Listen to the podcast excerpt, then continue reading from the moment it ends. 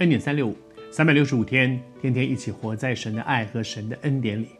昨天和你分享，每个人的手上都有好多我们在忙的事情，但是不要因为忙一些我现在很紧急在我手上的事，却把那些真正重要的事情在我的生命里面流失掉了。我常常被上帝提醒说，重新去排你的行事历。我是一个到现在为止，我已经六十几岁了，我还是排行事历的，就是好像做功课表一样。因为我觉得我要，我常会忘事情，所以我一定要把它排的。但是上帝说，你去看看你的行事历里面，有哪些事情是非你不可的？有一些事情是不是可以让别人去做？你就放手让别人去做吧。有没有一些事情，其实就算不做也没什么了不起？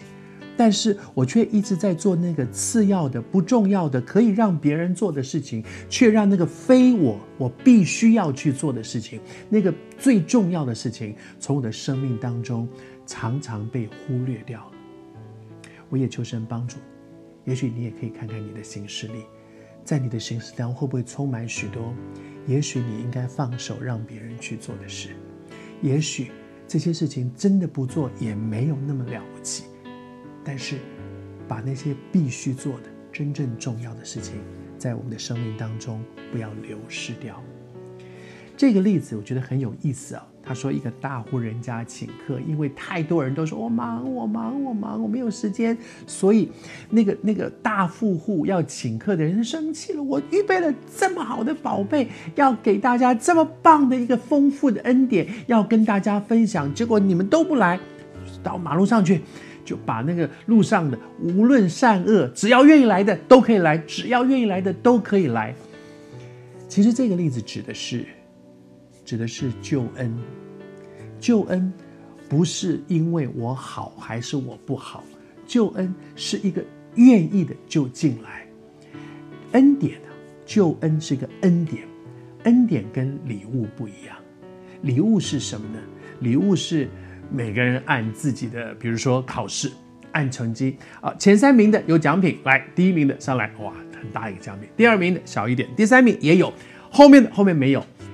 礼物是个人照着自己的功夫得自己的赏赐，因为你很认真念书，所以你有大奖；因为你你你你比较差一点，第二名你也有奖品，第三名后面的不及格的没有奖品。但是恩典是什么？恩典是这一次考试，大家全班都不及格，没有一个人达得到标准，所以老师动了慈心，说：“好吧，好吧，让你们通通回来，通通回来。不管你是五十九分不及格，五十八分不及格，或者你只有八分不及格，通通回来，给你们机会，让你们可以重重考一次，再考一次，让你们有一个机会可以享受这个这个恩典。可以重考是一个恩典，而这个恩典呢？”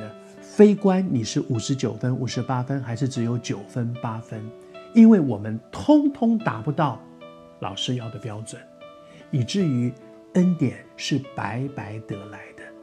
如果你愿意要，你就可以进到这个恩典里面，因为它是白白得来。